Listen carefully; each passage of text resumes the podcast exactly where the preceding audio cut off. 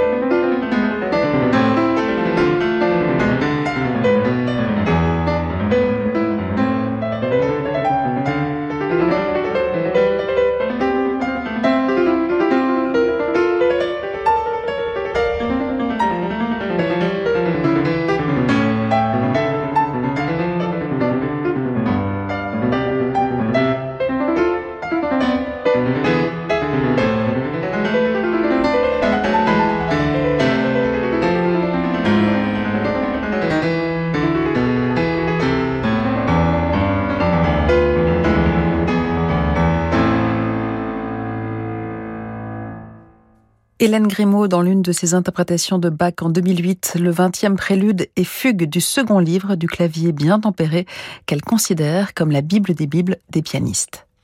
Invité dès 1987 par Daniel Barenboim à se produire avec l'Orchestre de Paris à la suite d'un récital radiodiffusé qui avait attiré l'attention de son délégué artistique, Hélène Grimaud a très vite été sollicitée par les plus grands chefs.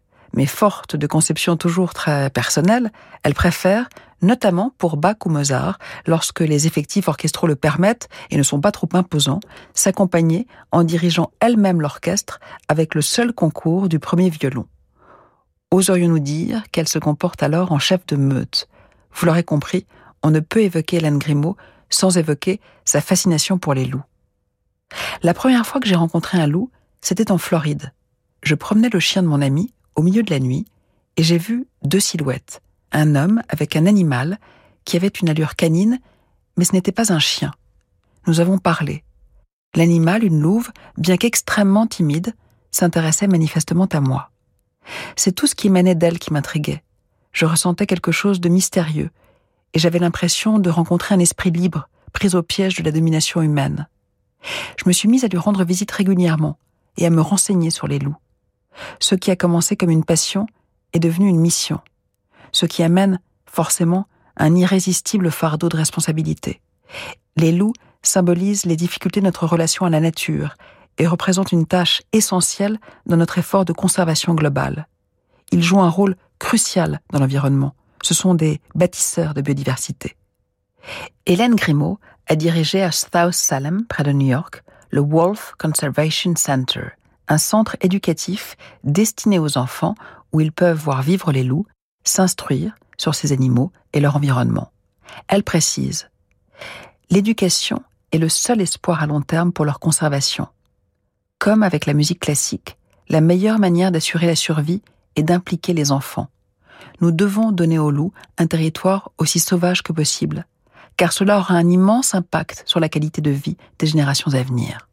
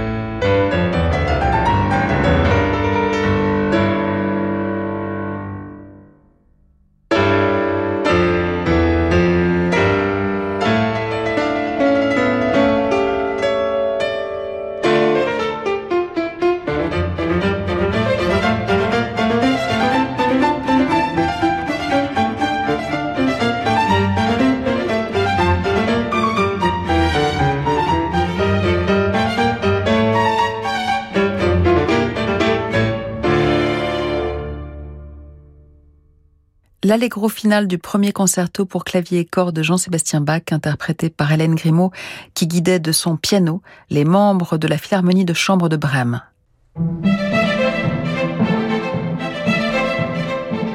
Femme majeure avec Daphné Roulier sur Radio Classique. Selon la musicienne, on se tromperait à vouloir ne faire de Bach qu'un homme de son temps, témoignant pour celui-ci car Bach est toujours à venir. Dès son vivant, il a échappé à ses contemporains qui voyaient en lui un reliquat du passé, non un prophète pour tous les temps et tous les hommes. Quoi de plus naturel d'ailleurs de le retrouver à la source de Liszt, Busoni ou encore Rachmaninoff? Hélène Grimaud cite ainsi trois des compositeurs ayant transcrit pour piano diverses pages de Bach, mais écoutons-la jouer une œuvre originale de Franz Liszt, Les Jeux d'eau à la Villa d'Est.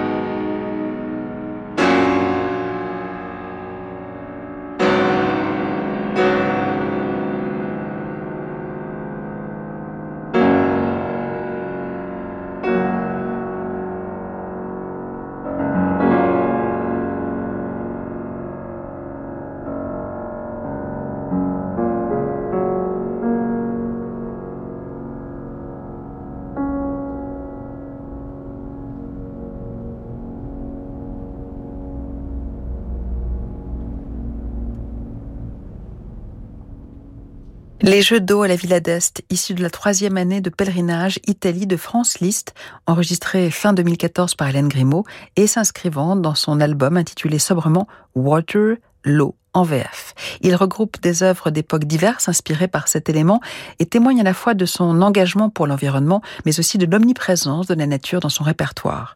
Nous sommes eau, écrit-elle. L'eau est aussi compositeur de la nature. Ses gouttes, ses flots et ses vagues battent les rythmes primordiaux du monde. Et de citer Héraclite. Un homme ne plonge jamais deux fois dans le même fleuve, car le fleuve n'est plus le même et n'est plus le même homme. Méditons cela ensemble pendant la pause et juste après, nous nous rendrons à la plage, mais dans les tourments romantiques d'un lead de Clara Schumann. Parce qu'Hélène, comme chaque femme, avait le droit d'accéder à une mammographie. Parce que pour trouver de nouveaux traitements contre le cancer, il fallait des chercheurs investis comme Marc. Parce qu'en tant qu'aidant, Mathias devait s'occuper de son père malade, mais aussi de ses études. Parce qu'Émilie sait qu'ensemble, on est toujours plus fort face au cancer. Parce que eux affrontent la maladie sans relâche. La Ligue contre le cancer agit partout et à chaque instant à leur côté. Faites un don sur ligue-cancer.net, dont déductible à 66% de votre impôt. Le fumé du dîner du réveillon, les odeurs de pain d'épices, le parfum des invités qui se sont mis sur leur 31. Il y a des odeurs qu'on n'oublie pas. Joël, lui aussi, les connaît. Sauf que pour lui, elles ne sont plus qu'un souvenir. Car il ne le sait pas encore, mais depuis 5 ans, Joël souffre de polypose nasale. Perte d'odorat et du goût, nez qui coule, douleur au visage, la polypose nasale touche près d'un million de Français. Des solutions existent. Parlez-en à votre médecin et rendez-vous sur polypose-nasale.fr. C'était un message de Sanofi. Cette semaine dans Le Point, l'Inde, l'Empire de demain. Des grandes heures de la dynastie moghole à la conquête spatiale du 21e siècle, l'Inde fascine plus que jamais. Histoire, géopolitique, civilisation, économie, découvrez comment Narendra Modi bâtit une superpuissance mondiale. L'Inde, d'hier à demain, un dossier de 80 pages dans le numéro double du point. Ne pas attendre. Ne pas attendre. Un enfant ne devrait pas attendre pour se faire opérer. Dans les pays où elle intervient, la chaîne de l'espoir soigne, forme des médecins, construit des hôpitaux et organise des dépistages pour les plus démunis. Donnez à la chaîne de l'espoir sur chaîne-de-l'espoir.org. Soigner, former, bâtir, dépister. La chaîne de l'espoir, ensemble, sauvons des enfants. 75% du don déductible des impôts. Jusqu'à midi, Femme majeure avec Daphné Roulier sur Radio Classique.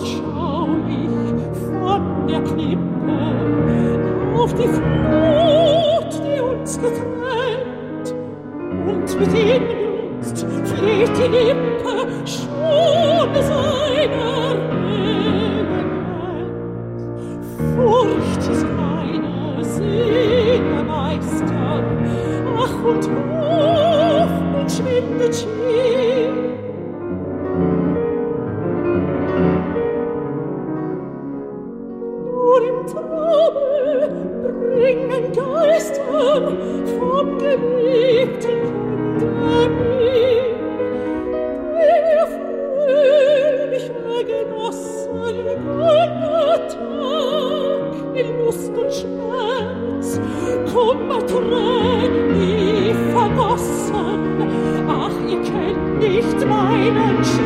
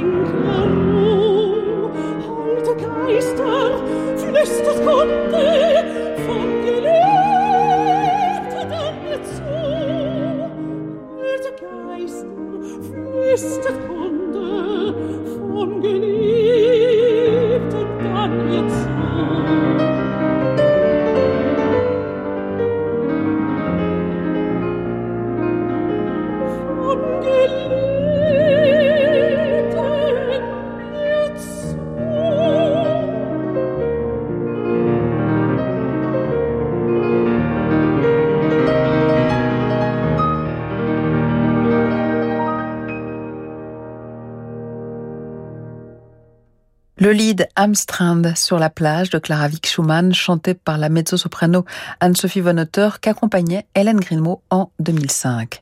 Cette autre femme majeure nous ramène tout naturellement vers son amoureux aussi éperdu qu'impossible, Johannes Brahms, le compositeur auquel Hélène Grimaud va jusqu'à s'identifier.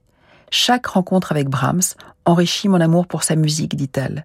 Son second concerto pour piano s'apparente à des mémoires longues et détaillées. Il ne me vient guère à l'esprit que Proust comme comparaison. Il est construit en grande arche au lieu d'épisodes impétueux comme le premier. Il y a dans ce concerto une sorte de détachement. Sa narration est de nature introspective, ses aspirations semblent des échos teintés de nostalgie, profondément enfouis dans une structure montagneuse.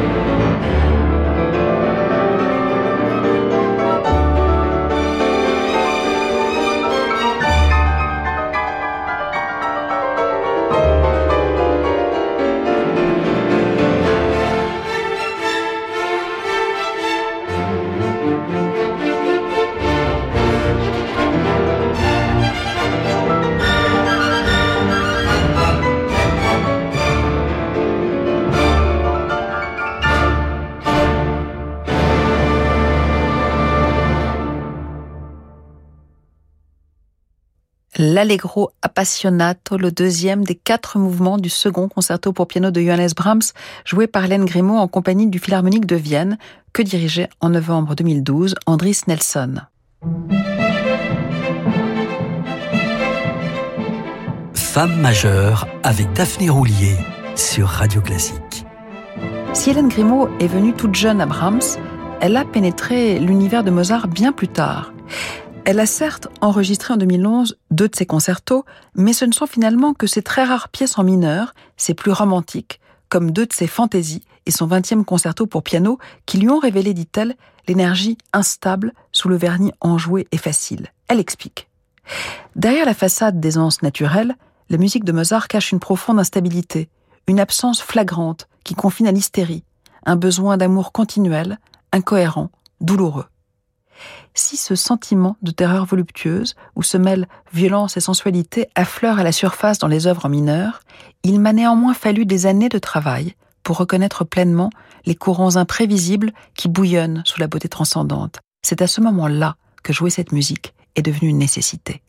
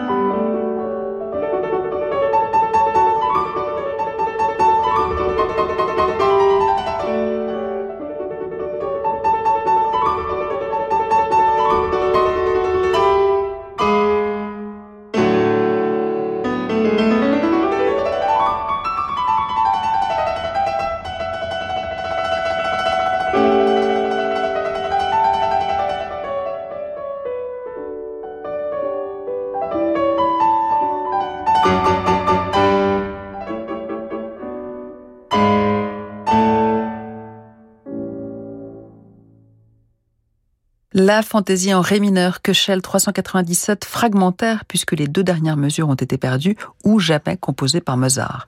Hélène Grimaud l'a quoi qu'il en soit enregistrée à Salzbourg début 2020 aux côtés d'autres pages de Mozart et de Valentin Silvestrov, ce compositeur ukrainien contemporain qu'admire tant la pianiste, l'album empruntant d'ailleurs son titre à celui de l'une de ses œuvres, Le Messager, nous y reviendrons demain. Mais une vision si romantique de Mozart le rapproche en un sens de Frédéric Chopin, dont Grimaud, tout en le considérant comme un prince du piano, a jusqu'à présent abordé relativement peu d'œuvres. Parmi celles-ci, sa barcarolle lui paraît l'une des plus originales de Chopin. Il s'agit d'un nocturne transfiguré et idéalisé, dit-elle.